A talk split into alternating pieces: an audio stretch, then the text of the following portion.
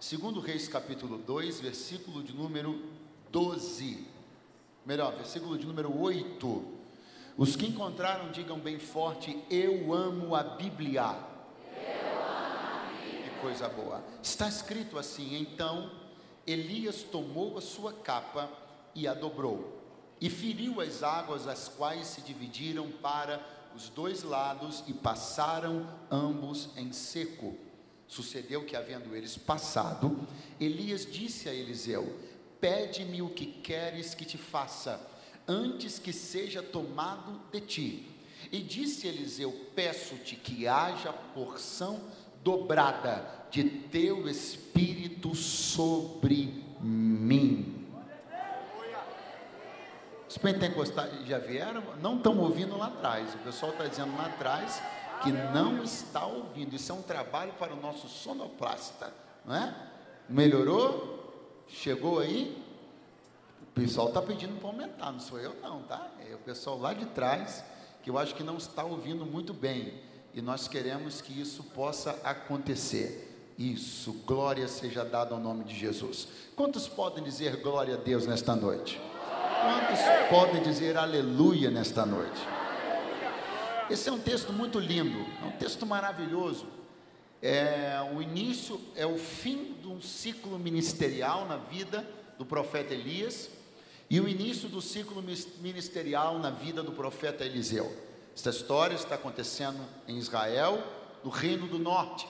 Essa história está acontecendo num momento muito importante. E esta parceria de Elias e de Eliseu é uma das parcerias mais bonitas da Bíblia Sagrada. A Bíblia tem outras bonitas parcerias, como a de Paulo e Silas, por exemplo, e a de Elias e Eliseu é sem dúvida uma das grandes parcerias, uma das grandes duplas da Bíblia Sagrada. Esse momento ele é marcado por uma transição entre o ministério de Elias para o ministério de Eliseu. E esse momento também é marcado por algo muito especial e poderoso e nós lemos juntos aqui. O profeta Elias, que detinha uma poderosa autoridade espiritual, ele olhou para o profeta Eliseu e eles já estavam caminhando juntos há cerca de 20 anos, embora você possa não ter esta impressão, porque é uma ou duas páginas só que você vira, desde o primeiro encontro entre os dois até este ponto aqui, mas eles caminharam juntos cerca de 20 anos. Então, quando eles estão no final da história, a Bíblia diz que Elias olha para Eliseu e diz assim: Pede-me o que queres que eu te faça. Vamos lá. Pede-me o que queres que eu te faça. Essa abertura de uma porta que eu não tenho nem condições de, de mensurar o tamanho dela, porque você tem uma autoridade espiritual desta envergadura, olhar para você e dizer: pede o que você quiser que eu te faça. O Senhor falando para você de uma grande chance, uma grande porta que se abre, daquelas chances que não costumam se repetir na vida. Agora, a respeito destas grandes chances que se manifestam e que não costumam se repetir na nossa vida, há algo importante a entender. Todas as vezes que nós estamos diante de uma grande porta, de uma grande chance, sempre o nosso coração ele será revelado. Revelar o nosso coração significa demonstrar nossas prioridades. Revelar o nosso coração significa demonstrar aquilo que mexe conosco, nossas ambições mais puras ou não tão puras. Algumas outras pessoas na Bíblia tiveram ou passaram por um momento parecido com esse. Você deve se lembrar, por exemplo, do rei Salomão, que numa noite de oração, o Senhor apareceu para ele e disse: Salomão, pede o que você quiser. E Salomão, como você deve se lembrar, ele pesou e pensou: eu estou diante de uma tarefa importante, julgar o povo do Senhor, liderar o povo do Senhor. Eu já sei o que eu vou pedir. E ele pediu. Que foi que ele pediu? Que foi que ele pediu? Aí um dia, uma rainha chamada Esther, uma judia, que estava no Império Medo-Persa, o maior império do mundo naquele tempo, com 127 províncias sob seu domínio. E o rei Assuero, o homem mais poderoso do mundo, estendeu o seu cetro e disse para ela: Pede o que você quiser, até metade do reino eu te dou. Esther pesou: Meu povo está sob risco. Há uma ameaça envolvendo os judeus, eu não vou pedir nada para mim, eu vou entender que Deus me colocou aqui e eu vou usar essa chance para glorificar o nome do Senhor. Aí a gente pula e vai lá para o Novo Testamento. Uma festa acontecia na corte. Herodes, tetrarca da Galileia, estava presidindo a celebração. E eis que de repente uma moça chamada Salomé dança de forma sensual na frente do rei, e ele fica tão impactado com aquilo que ele chama aquela moça e diz: Menina, pede o que você quiser, até metade do reino eu te dou agora se você pedir. E ela, mancomunada com a sua mãe, pediu a cabeça de João Batista numa bandeja de prata. Para Salomão, sabedoria para julgar, esse era o seu coração para Esté, livramento para o seu povo. Esse era o seu coração. Para Salomé, a cabeça de um profeta, vaidade e crueldade. Esse era o seu coração. Para Eliseu, porção dobrada do Espírito que estava sobre Elias. Este era o seu coração. Oh, pegue a mão de alguém na sua direita e na sua esquerda agora, dê uma acordada nele e diga: Nesta noite, uma porta está aberta diante de nós, os céus nos são favoráveis. Pede o que você quiser, mas se eu fosse você, eu pediria profundidade.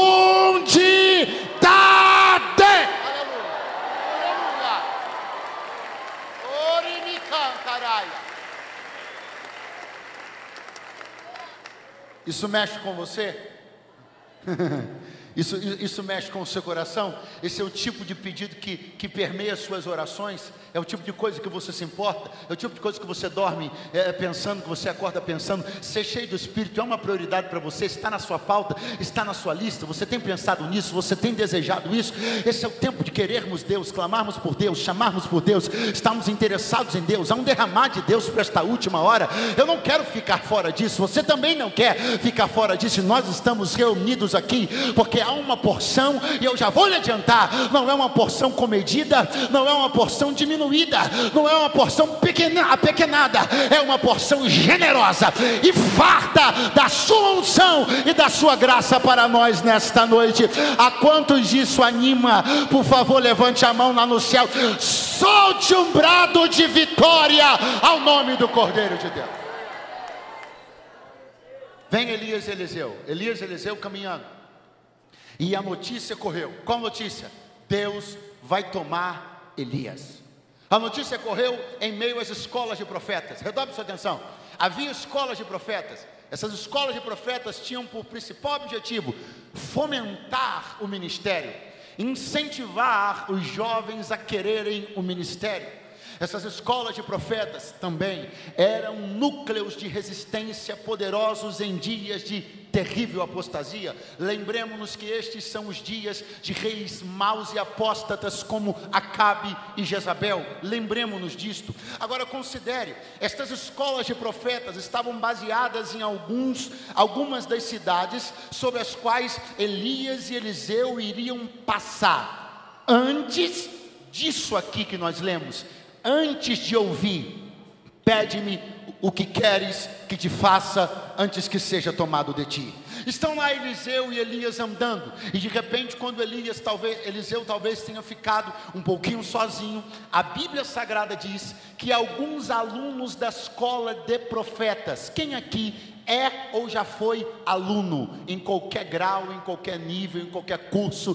Quem aqui é ou já foi aluno? Quem aqui é ou já foi aluno? Todo mundo já é ou já foi aluno em algum tempo, em algum momento, uns mais tempo, outros menos tempo. É? E todo mundo aqui que foi aluno sabe de uma coisa. Não é preconceito, isso aí eu acho que deve ter alguma pesquisa estatística que prove isso. Qual? Que sempre tem uma turma dentro da turma, ou melhor, algumas turmas dentro da turma, sim ou não? Tem a galera lá da frente, né? compenetrada, interessada, atenciosa. tem aquele pessoal lá de trás, né? Aquele pessoal que a gente sabe que tem um pouquinho mais de dificuldade com compromisso, sabe? Aquele pessoal que a gente sabe que não está assim muito interessado, nem tão comprometido. Normalmente eles sentam lá atrás. Mas independentemente do lugar onde eles sentam, o fato é que toda turma tem seus desinteressados. Toda turma tem aqueles que estão lá, mas não sabem nem o que, estão fazendo. Estão lá no cumprimento de uma obrigação, estão lá porque o pai mandou, estão lá porque a mãe mandou. E eu penso que esse destacamento que aborda o profeta Eliseu são mais ou menos essa subturma, esses jovens alunos distraídos, um tanto quanto problemáticos e nem tanto, nem, nem tanto interessados no ministério. Eles chegam para Eliseu e perguntam: Eliseu, você está sabendo que Elias, teu senhor, será tomado de sobre ti? Eliseu olhou para ele e disse: Eu sei, calai-vos.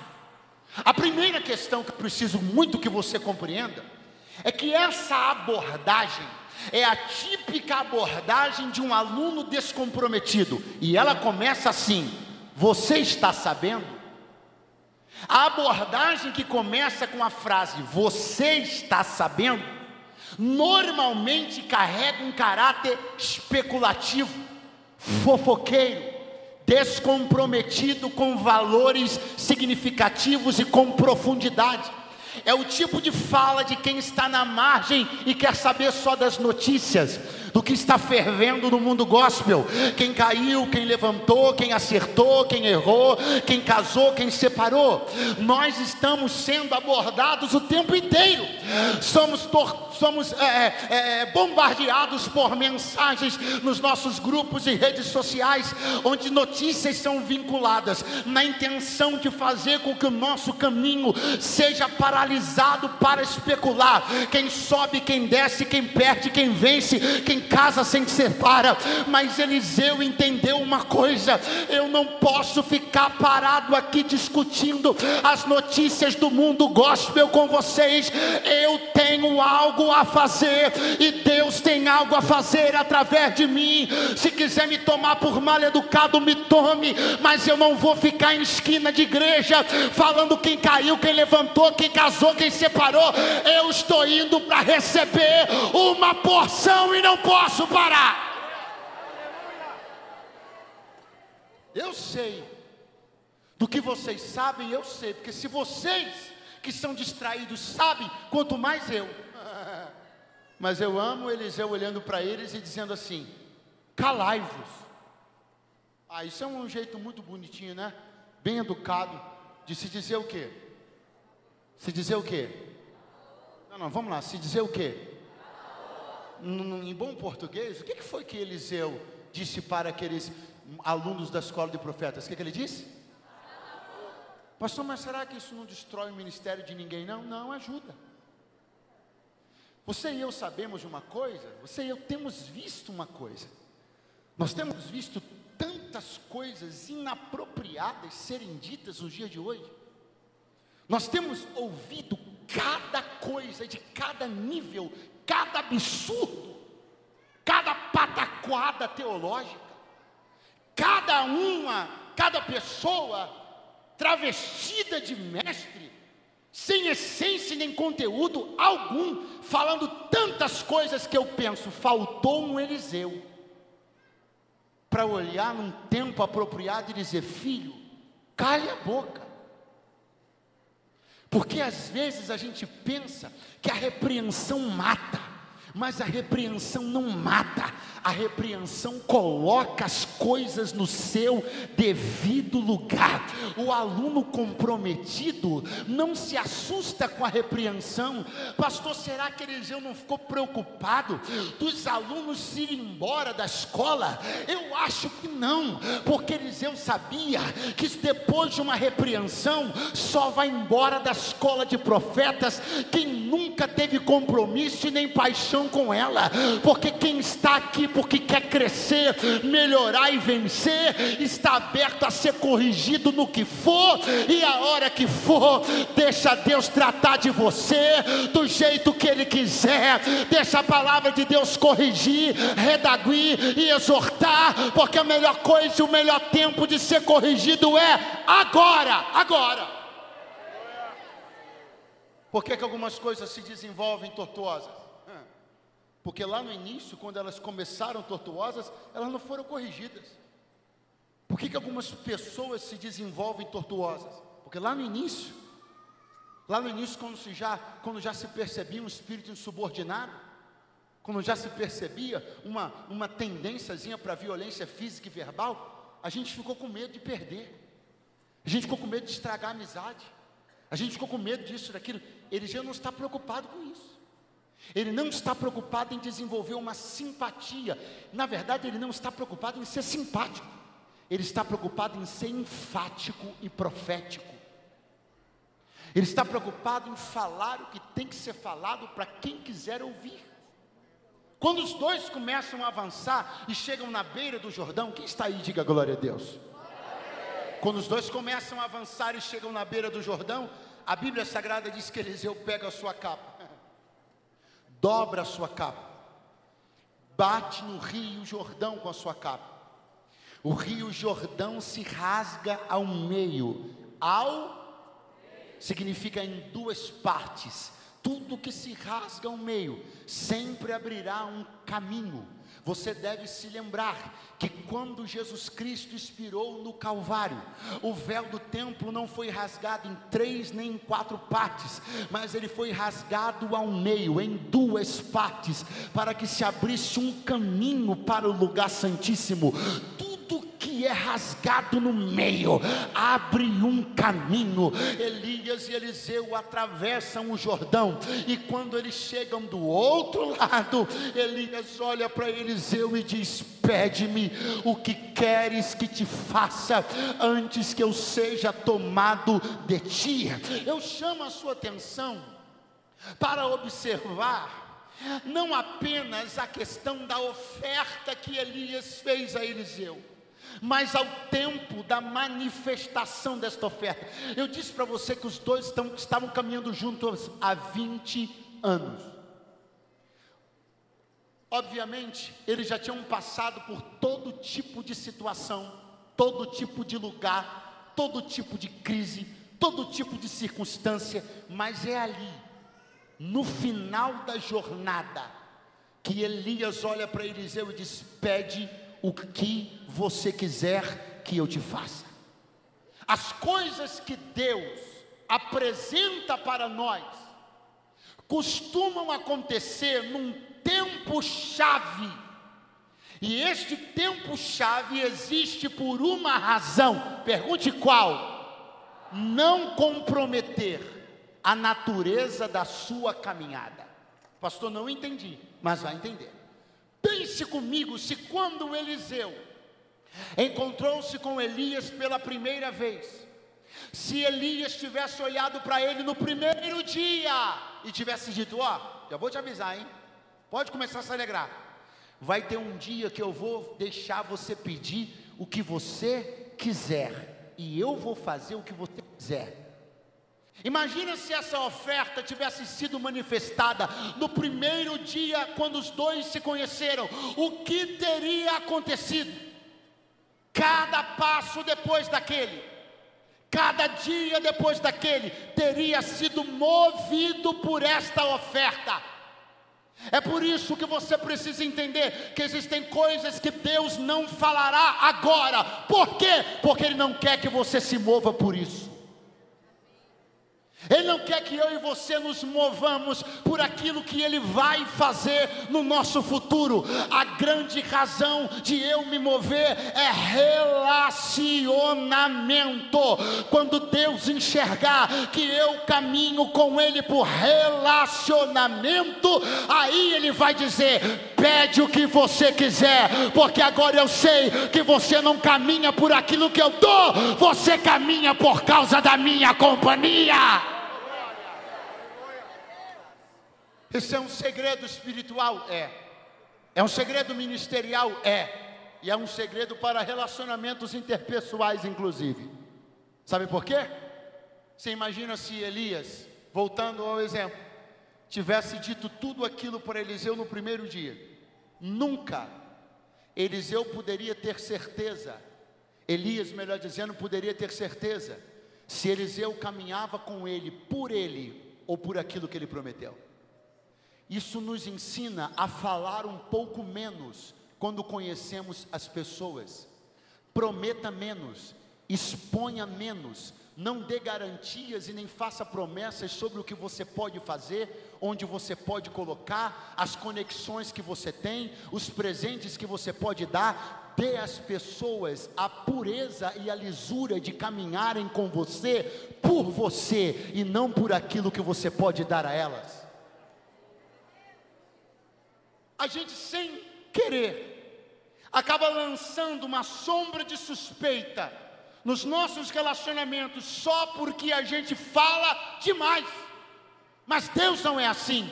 Deus diz: caminha, começa a caminhar, e à medida que você caminhar, quando eu perceber que você caminha por mim, eu começo a te dizer o que vou fazer durante esta caminhada.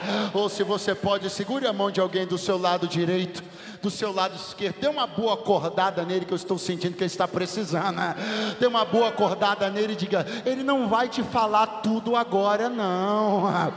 Ele não vai te dizer tudo que vai fazer agora, não. Começa a caminhar por causa dele. Vai andando por causa do relacionamento. Vai caminhando pelo desejo da sua presença. E à medida que você for caminhando, ele vai discutir determinando o teu futuro dia após dia.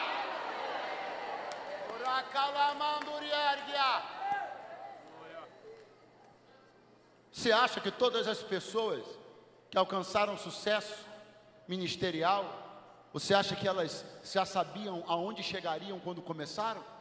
Não. E por que não? Porque Deus não conta. Deus não conta tudo.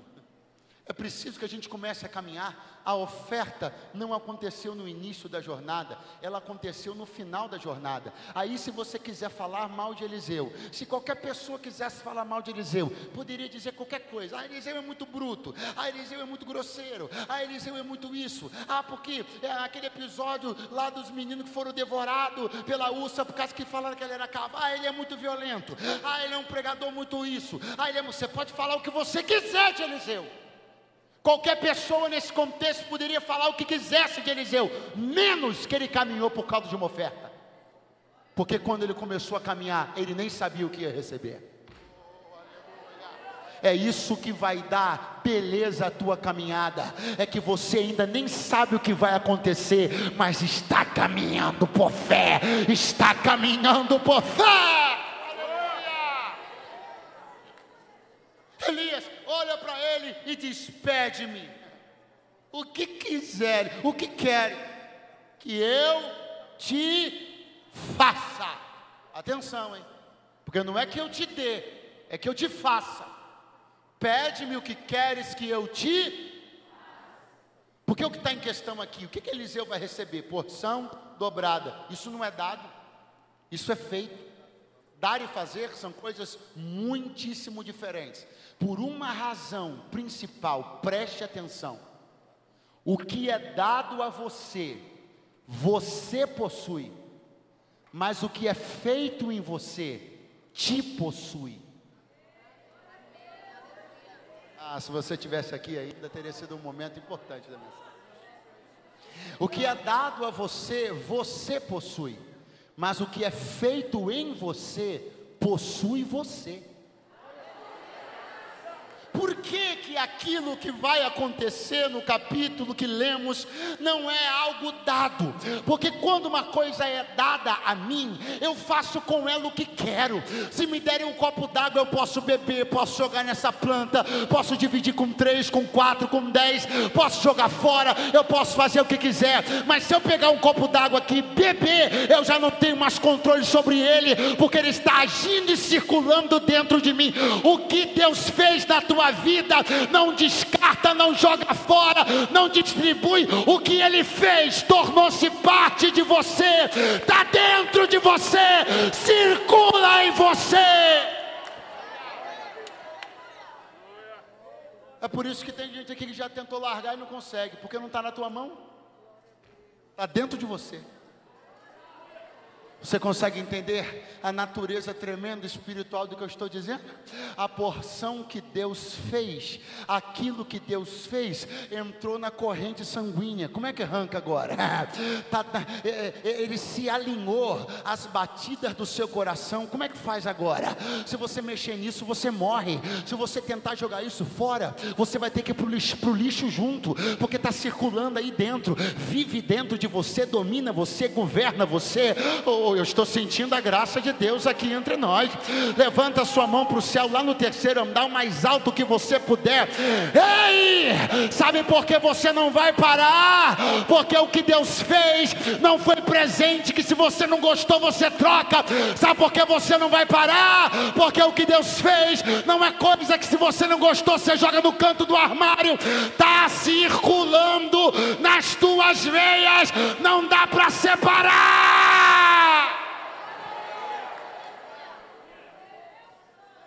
Você acha que um ministério como o de Eliseu se sustenta tanto tempo quanto se sustentou? Porque ganhou coisas? Você acha que o que está segurando eu e você aqui são as coisas que a gente ganha? A gente está aqui por aquilo que Deus fez, por aquilo que Deus faz. Nunca começou, não começou com nada sendo dado, começou sendo feito então tinha que continuar sendo feito. Sobre o que o senhor está falando, pregador? Deixa eu lembrar você do encontro dos dois, pela primeira vez. Elias e Eliseu. Elias pega, lança a capa sobre Eliseu. Eliseu diz assim: Permita-me ir na minha casa me despedir dos meus pais. Elias olha para Eliseu e diz: Vai e volta, a não ser que você não tenha entendido o que foi que eu fiz. A convocação e o chamado não foram tratados como algo sendo dado, foram tratados como algo sendo feito. Anote isso, preste atenção nisso. Eliseu entra dentro da casa dos pais, se despede deles, reúne todas as suas coisas e vai embora. Eu penso num diálogo, não, não, não é bíblico, eu penso, é um diálogo possível, possível, um diálogo possível de qualquer mãe que está vendo o filho ir embora. Eu penso num diálogo possível, e até eu diria provável, da mãe de Eliseu com ele: Filho, você está indo embora? Estou, mãe. Você sabe quando volta? Não sei, mãe. Você sabe o que, para onde você vai? Também não sei, mãe. E os negócios, meu filho? Vou fazer um churrasco com os bois e vou dar uma festa para os crentes. Filho, e os amigos vão ficar aí. E a família vão ficar aí. Vai ficar aí. Filho, você está largando tudo? Estou. Filho, o que foi que o profeta te deu? Nada. Filho, como é que você troca tudo por nada? Mãe, senhora perguntou o que foi que ele deu. Dá, ele não deu nada. Mas o que ele fez? Ah, se Deus fez alguma coisa na tua vida que ninguém podia fazer, você devia estar de mãozinha erguida, dando glória a Deus e aleluia. Sabe qual é o problema das pessoas? Elas estão querendo entender a razão das nossas renúncias com base naquilo que nós ganhamos. A razão da nossa renúncia nunca será entendida pelas coisas que ganhamos. A razão da nossa renúncia é justificada porque nós sabemos que aquilo que Ele fez por nós, ninguém poderia fazer. Ninguém. O você quiser entender a renúncia de um crente, não procure na conta dele, não procure na garagem dele, não procure na carteira dele.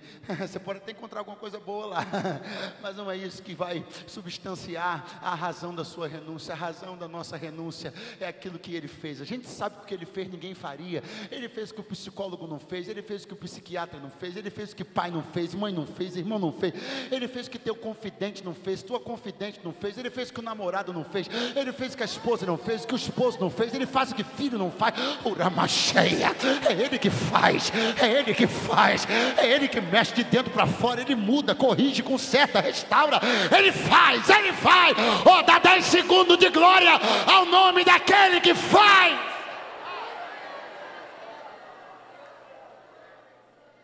Pede-me o que queres que eu te faça, antes que eu seja tomado de ti. Eliseu olha e disse: É para pedir? Então é agora. Eu quero porção dobrada. Os pentecostais já chegaram, vamos ver só amanhã. Eu quero porção dobrada. Do Espírito que eu estou vendo há 20 anos atuar na tua vida. Ele me canta. Oh, oh, oh glória porção dobrada. Esse não é um termo do universo ministerial, não é. Esse termo pertence ao universo familiar, paternal. Esse termo pertence a esse universo. Eliseu inteligentemente importa uma expressão dos filhos para com os pais e dos pais para com os filhos e traz para uma conversa ministerial. Ele diz: Eu quero porção dobrada.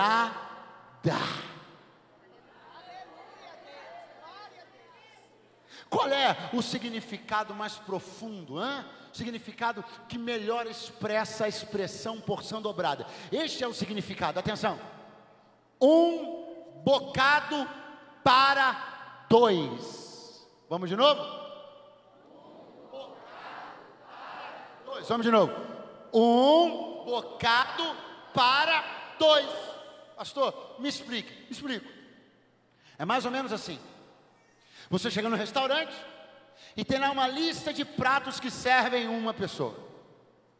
Ao lado, os pratos que servem duas pessoas. Ah, pastor, então, se eu chegar com o meu namorado, com a minha namorada, e pedir um prato que serve para dois e nós comermos, isso é porção dobrada? Não. Só é porção dobrada se o prato para dois for dado a uma única pessoa. O sentido da porção dobrada é servir até dois, mas ficar só para um. Pastor, mas aí é exagero, mas é isso. A porção dobrada é uma medida exagerada. É, deixa eu fazer uma pergunta aqui, não me tenha por indelicado. Alguém aqui entre nós, as moças não, mas os rapazes provavelmente, já entrou num restaurante e pediu só para você um prato que servia duas pessoas? Ah, isso, ainda bem que eu não estou sozinho, Senhor. Levante a mão bem alto, por favor, bem alto. Isso, bem alto para eu não saber que eu não estou sozinho. Deus te abençoe, meu filho. Deus te abençoe. Como é que você pesando 40 quilos conseguiu comer esse prato? Você também, amigo. Deus te abençoe. Glória a Deus. Hã? Eu lembro que uma vez eu estava num restaurante que serve uma, uma, uma anchova feita na brasa. Aleluia. Hã? Glória a Deus. E eu já, já havia ido ali muitas vezes com a esposa, com amigos, e sempre a gente pede aquele prato. Um dia, um domingo de manhã, eu havia pregado numa igreja próxima casa, voltei, era um horário do, já do almoço, minha esposa estava viajando, e eu falei, vou lá comer aquele peixe. Cheguei, sentei, chamei o garçom, falei, me vi aquela anchova na brasa. Ele falou, o senhor está esperando mais alguém? Eu falei, não. Ele disse, o senhor sabe que ela é grande, serve duas pessoas. Eu disse, eu sei, meu santo, vá lá em nome de Jesus, aleluia. Ele foi lá, daqui a pouco veio um outro garçom, pegou um prato, colocou na minha frente, pegou outro prato, colocou do outro lado. Eu falei, amigo, pode levar esse outro prato que eu não estou esperando ninguém. Ele falou, mas o senhor sabia? Eu falei, eu sei. Dali a pouco, meus irmãos, vem aquela anchova colocada ali em cima da mesa, e eu percebi as pessoas passando, aleluia, olhando aquilo, e eu faço ideia do que passava na cabeça dela, devia ser alguma coisa do tipo que exagero, alguma coisa do tipo que desperdício. Só que preste atenção, eu estou com fome para aquilo? Sim. Estou disposto a pagar o preço? Sim. A cozinha faz? Sim. Então qual é o problema? Ah, deixa eu tentar de novo. Eu estou disposto a pagar o preço? Estou. Eu estou estou com fome para isso, tô. A cozinha faz, faz. Então qual é o problema? Levanta a tua mão lá no terceiro andar, porque hoje não tem fatia, hoje não tem pedaço. Essa é noite de porção dobrada. Abre a tua boquinha para glorificar o nome dEle.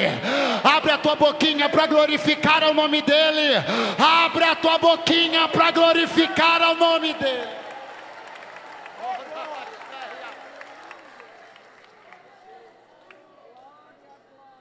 É muita comida para Ele. É muita comida para ela. Vê se tu guarda um negócio no teu coração. Sabe qual é o dia? Que você vai estar vivendo a porção dobrada, pergunte qual? O dia que alguém passar, olhar para você e pensar, é muito para ele.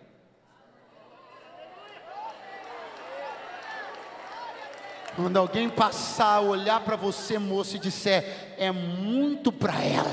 Conheço a história dela, conheço de quem ela é filha, eu sei de alguns detalhes. Aí vão olhar para você, moço, e vão dizer: Eu sei na escola que ele estudou, eu sei que ele se formou tarde, eu lembro que ele levava marmita para a faculdade. É muito para ele, é muito para nesse dia. Lembre-se dessa noite, porque você estará dentro do conceito bíblico da porção dobrada. Eles vão dizer: É muito eu vou dizer: a minha fome é minha.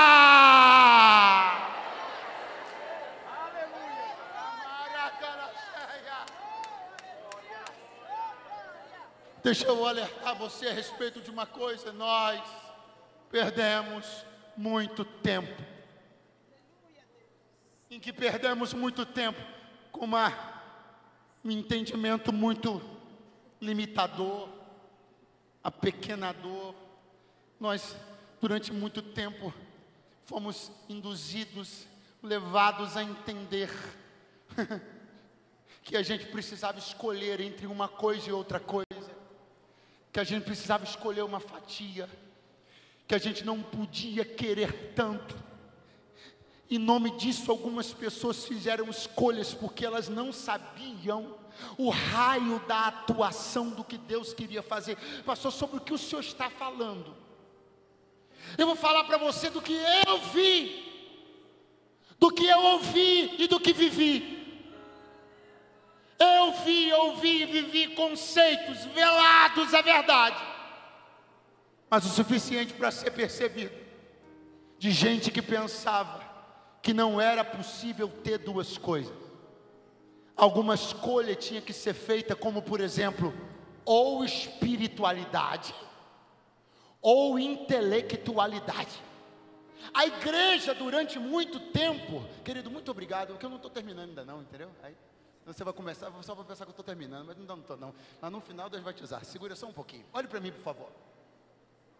O texto está dizendo, e eu estou entendendo, que a convocação de Deus para mim é entender que o que Ele quer fazer, eu não preciso ficar escolhendo, Ele pode fazer todas as coisas. Eu vou voltar ao conceito que eu estava falando aqui agora. O que que a, o povo pentecostal pensava? Ei, eu estou te dizendo com conhecimento de causa. Eu nasci em igreja pentecostal e estou nela até hoje. Qual era a mentalidade que se tinha? Qual era? Você tem que escolher, pastor, isso era pregado? Não. Era falado na escola dominical? Não, não, mas todo mundo sabia. Parece que o jovem ele tinha que ter uma decisão: ou espiritualidade ou intelectualidade, ou espiritualidade ou prosperidade. A nossa visão era de que Deus não podia fazer as duas coisas.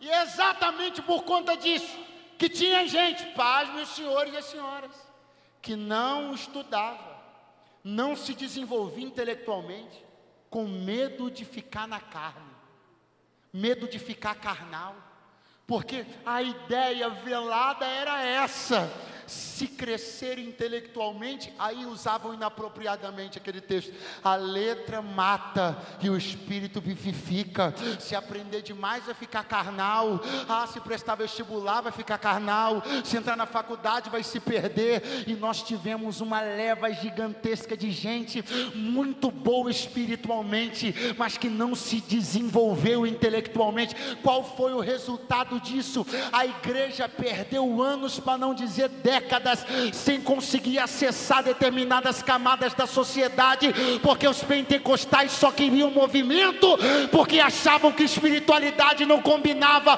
com intelectualidade. Aí Deus começou a dizer: não precisa escolher, não, moço. Me pede que eu te dou os dois. Eu te dou a universidade pública e te dou língua estranha na boca. Eu te dou o concurso público e te dou espírito de profecia.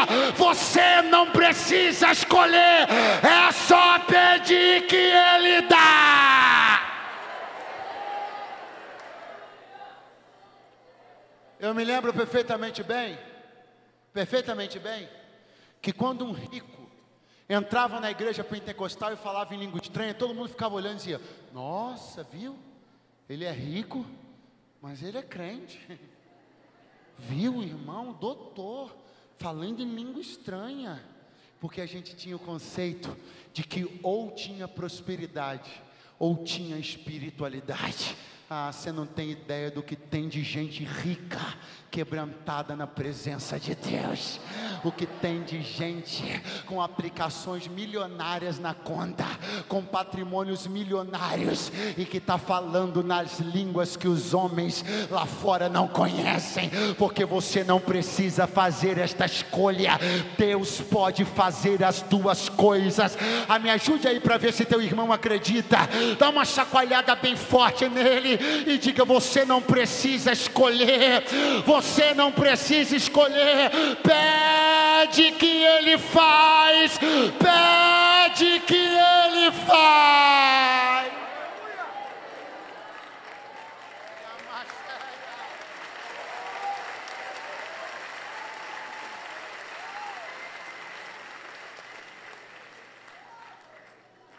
Pede-me o que queres que te faça.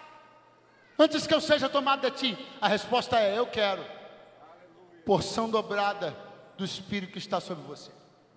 Elias, Elias olha e diz assim: Você pediu uma coisa difícil. Você pediu uma coisa? Pediu uma coisa? Mas, aí vai a cláusula: Se tu me vires quando eu for tomado de ti, se te fará. Se tu não me vires, não se te fará. Como é que é a cláusula do contrato? É simples. Quando Deus começasse a tomar Elias, e Elias começasse a subir, Elias começasse a subir até ser envolvido e omitido pelas nuvens, Eliseu deveria ficar ali, olhando aquela cena acontecer. Essa era a cláusula. Pastor, mas só falou que Elias disse que ele tinha feito um pedido difícil. Falei. E colocou essa cláusula. Sim. Mas essa cláusula, pregador, é muito fácil para um pedido tão difícil. Fácil? Não é não. Eu preciso até dizer que admiro a sua ingenuidade em julgar que esta cláusula é fácil, mas não é fácil. Porque o que Elias disse foi o seguinte: quando eu começar a subir e você não, fique vendo isso. Quando eu começar a subir e você ficar com os pés aí na terra, fique vendo isso. Se você tiver a capacidade de ver quem Deus decidiu fazer subir primeiro, aquilo que você quer vai acontecer na sua vida também. Mas se eu não conseguir administrar esta visão, se eu tiver dificuldades com a observação da subida, da ascensão e do sucesso das pessoas, se eu ficar procurando defeitos para desmerecer o sucesso dos outros, se eu ficar pensando que quem deveria estar lá era eu, quem deveria estar subindo era eu, quem deveria estar vencendo era eu, eu não vou sair do lugar que eu estou, porque Deus não honra quem não sabe celebrar a subida das das outras pessoas. É por isso que eu te digo uma coisa essa noite: alegra a tua alma com o que Deus está fazendo por alguém, porque a fila está andando e daqui a pouco é a tua hora também. Esse tipo de sentimento não tem lugar no meio da igreja do Senhor Jesus. Esse tipo de coisa não pode existir no nosso meio não pode se proliferar no nosso meio. Nós precisamos extinguir, extirpar esse tipo de sentimento. Nosso coração precisa se alegrar com as coisas que Deus está fazendo. Mais do que isso, precisamos aprender a celebrar o que Deus está fazendo na vida das pessoas. Mais do que isso, nós precisamos celebrar as pessoas sem pudores bobos, sem protocolos bobos, sem crentismo. É celebrar as pessoas pessoas, porque nós somos irmãos, porque eu estou alegre com elas. A gente tem umas bobagens tão grandes. Às vezes eu vejo alguém chamar alguém, é aniversário do irmão. Aí vem o irmão, vamos orar por ele. Igreja, vamos aplaudir o Senhor Jesus pela vida do irmão. Qual o problema de dizer vamos aplaudir o irmão? É aniversário do seu irmão, que toma santa ceia com você, por que você não pode aplaudir ele? Ah, pastor, não, não, não, não, não. Eu não falei para você dar glória para ele, nem aleluia para ele. Mas por que você não pode aplaudir alguém? Será que o problema é que a gente está com medo de roubar a glória de Deus ou a gente tem problema de honrar as pessoas?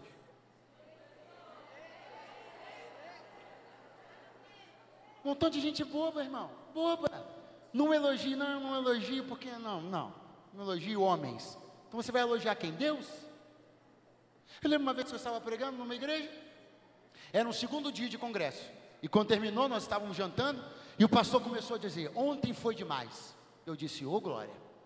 Ele disse, mas ontem o pregador pregou demais. Ele mencionou o nome dele. Ele falou, rapaz, mas eu acho que ele tinha dormido no barril de azeite. E começou, e tá, e foi, e tantas almas salvas, e batido no Espírito Santo, e isso, aquilo, e eu, glória a Deus, aleluia, e tal. Aí daqui a pouco ele olhou para mim e falou assim: ó, mas sobre você, eu falo amanhã. Eu disse, ui? Sabe o que eu entendi que ele quis dizer? Eu não elogio as pessoas na frente delas. Ah, vai ver, eu sou na esquina. Que história é essa de eu não poder elogiar você? Porque você vai ser, irmão, gente que é problemática não precisa de elogio para se corromper, não. Quem é vaidoso, ele olha no espelho e diz assim: Tu é o cara, tu é maravilhoso. Ele não precisa de elogio, ele é vaidoso. Não tenha medo de celebrar as pessoas, não perca o poder da comunhão, de celebrar as pessoas. Você está entendendo isso na noite desse? Você está entendendo isso essa noite? Está entendendo? Então faz o seguinte, então, por favor. Se ajeita um pouquinho no seu banco aí, eu já estou começando a encerrar. Se ajeita um pouquinho no seu banco e vira um cadinho para essa pessoa que está do teu lado. Fica um pouquinho inclinado na direção dela. Vira um pouquinho para ela. Isso. Um pouquinho. Isso. Virou um pouquinho? Não precisa segurar a mão, não. Pelo contrário, você vai ficar com a mão solta. Isso, não abraça, nada disso não. Fica a mão soltinha. Só se inclina um pouquinho para ele aí, para ela.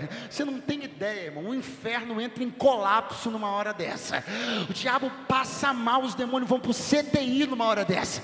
Eu quero que você olhe para ele e diga assim: Eu celebro a sua vida sua história, seu sucesso.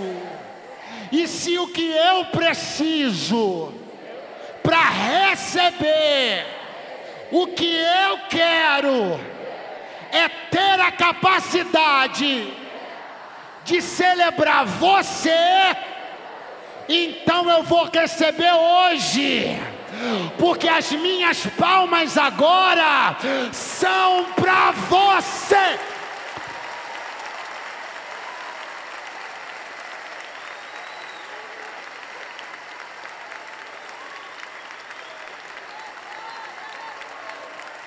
Eu aplaudo os irmãos que estão na cantina. Eu aplaudo os da portaria.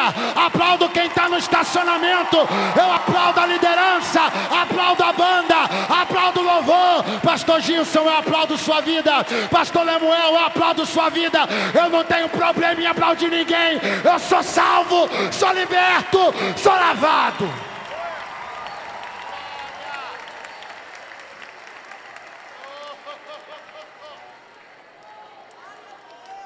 É um óleo fresco que desce no poder da comunhão, e esse óleo está descendo na noite deste domingo sobre as nossas cabeças.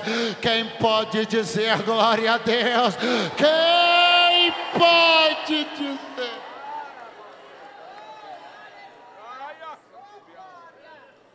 Dali a pouco, vem, irmão um redemoinho. Envolve Elias, ele começa a subir. E o Eliseu está dizendo: Eu tenho que ver, eu tenho que ver. Eu tenho que ver isso aqui, hein? eu tenho que ver isso aí. E o redemoinho envolve, vem, vem um carro de fogo, escolta, vem do lado de Elias, vai subindo, subindo, subindo, subindo, subindo, subindo, subindo. Daqui a pouco as nuvens ocultam o profeta e vem descendo.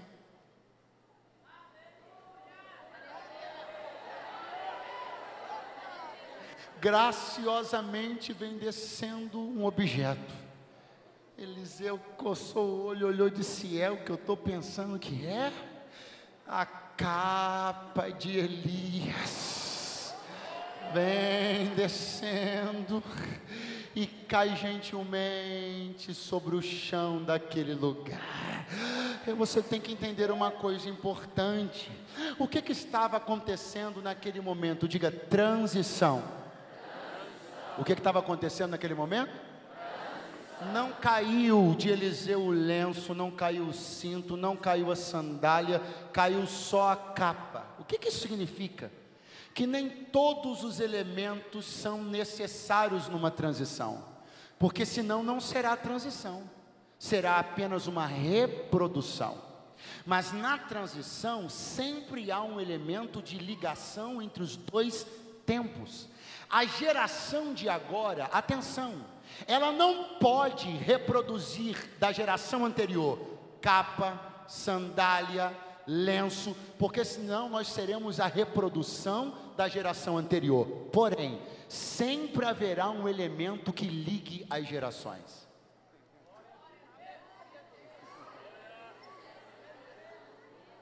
Se a história da igreja fosse vista, geração a geração, nós veríamos a capa da unção ligando todos os tempos, porque os modelos mudam, as formas mudam, as liturgias mudam, mas a glória e a graça são sempre as mesmas.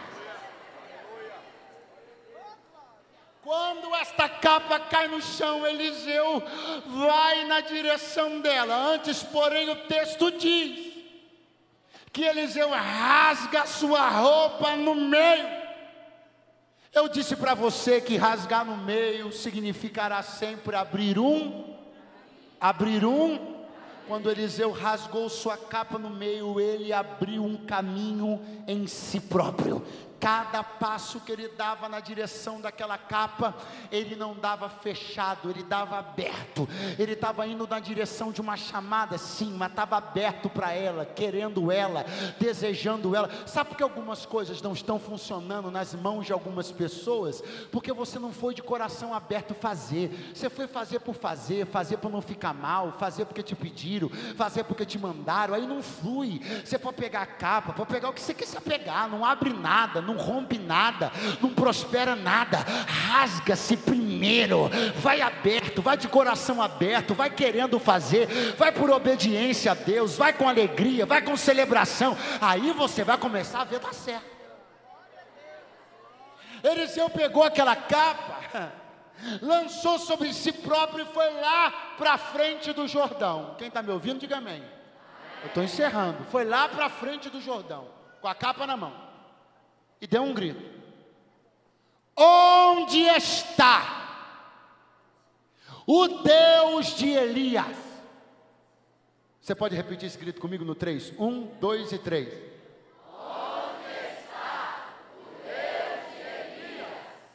Atenção, porque ah, o grito não foi onde está Elias. O grito foi onde está o Deus de Elias. Por quê?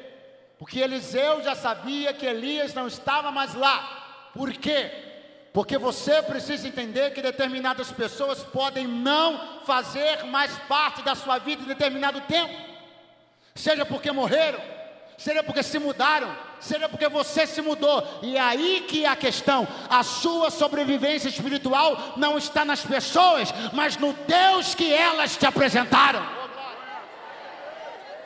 Olha o que Elias, Eliseu está dizendo: onde está o Deus de Elias, ô moço, ô moça? Deixa eu dizer uma coisa para você: já está na hora de você conhecer o Deus dos teus pais, está na hora de você conhecer o Deus dos teus avós. Até quando você permanecerá pegando carona nas experiências dos seus pais e dos seus avós? Para na frente desse Jordão hoje, aproveita que você está no momento decisivo da tua vida e clama para que o Deus que te foi apresentado se na sua história. Elias, do outro lado do rio, havia pegado sua capa, dobrado sua capa, batido com sua capa no rio, e o rio havia aberto. Sim ou não? Sim ou não? Os dois atravessaram para o outro lado. Aconteceu tudo que eu já te falei até agora. Elias não está mais. Eliseu vai pegar a capa, aquela mesma capa usada do outro lado, e dar uma pancada no rio. E tal qual aconteceu do outro lado, vai acontecer desse lado agora. O que? O rio vai se, vai se mas você percebeu uma coisa? Analisando o que Elias fez do lado de lá e o que Eliseu fez do lado de cá, está faltando uma coisa. Alguém, alguém percebeu? O que, que Elias fez do lado de lá que Eliseu não fez do lado de cá? Opa, alguém falou aqui. O que, que foi? Dobrar a capa. Do lado de cá, Elias pegou a capa, dobrou a capa, bateu no rio, o rio abriu. Do lado de lá, Eliseu pegou a capa, bateu no rio, o rio abriu, mas ele não dobrou. Sabe o que, que está acontecendo mediante a observação de alguns sucessos que Deus está dando para algumas pessoas do lado de lá do rio? Alguém está dizendo assim, foi fácil, porque alguém está dizendo, ele nem dobrou a capa, nem se esforçou, nem trabalhou. Ah, porque os pais, ah, porque os avós, ah, porque os antepassados, eles sim eram obreiros, porque faziam isso, porque faziam aquilo. Ah, mas essa geração de hoje vai pregar de avião, essa geração de hoje anda de carro, e no tempo antigo, e eles iam de mula, eles iam de isso, e hoje em dia está tudo fácil, o rio abre fácil. Peraí, peraí, deixa eu te explicar uma coisa. Eliseu dobrou a capa? Não. É verdade isso? É. Mas não significa que ele não dobrou nada. Porque ele tinha dobrado outra coisa. A grande questão que você precisa entender é que dobrar sempre será necessário. O esforço sempre será necessário, mas Deus tem um segredo para cada geração. Do lado de lá, Elias precisou dobrar a capa. Do lado de cá, Eliseu não dobrou capa, mas dobrou a porção. Ah, começa a se preparar, porque eu estou já ah, antecipando para você, porque vão dizer que esse rio abriu na sua vida profissional fácil. Vão dizer para você que esse rio abriu na sua vida espiritual fácil porque eles só viram o fato de você não dobrar a capa, mas eles não viram quando você dobrou a porção. Eles estão medindo os nossos esforços da maneira deles, estão achando que a gente não está se esforçando, mas a questão é que decidimos nos esforçar no secreto com Deus, pedindo porção dobrada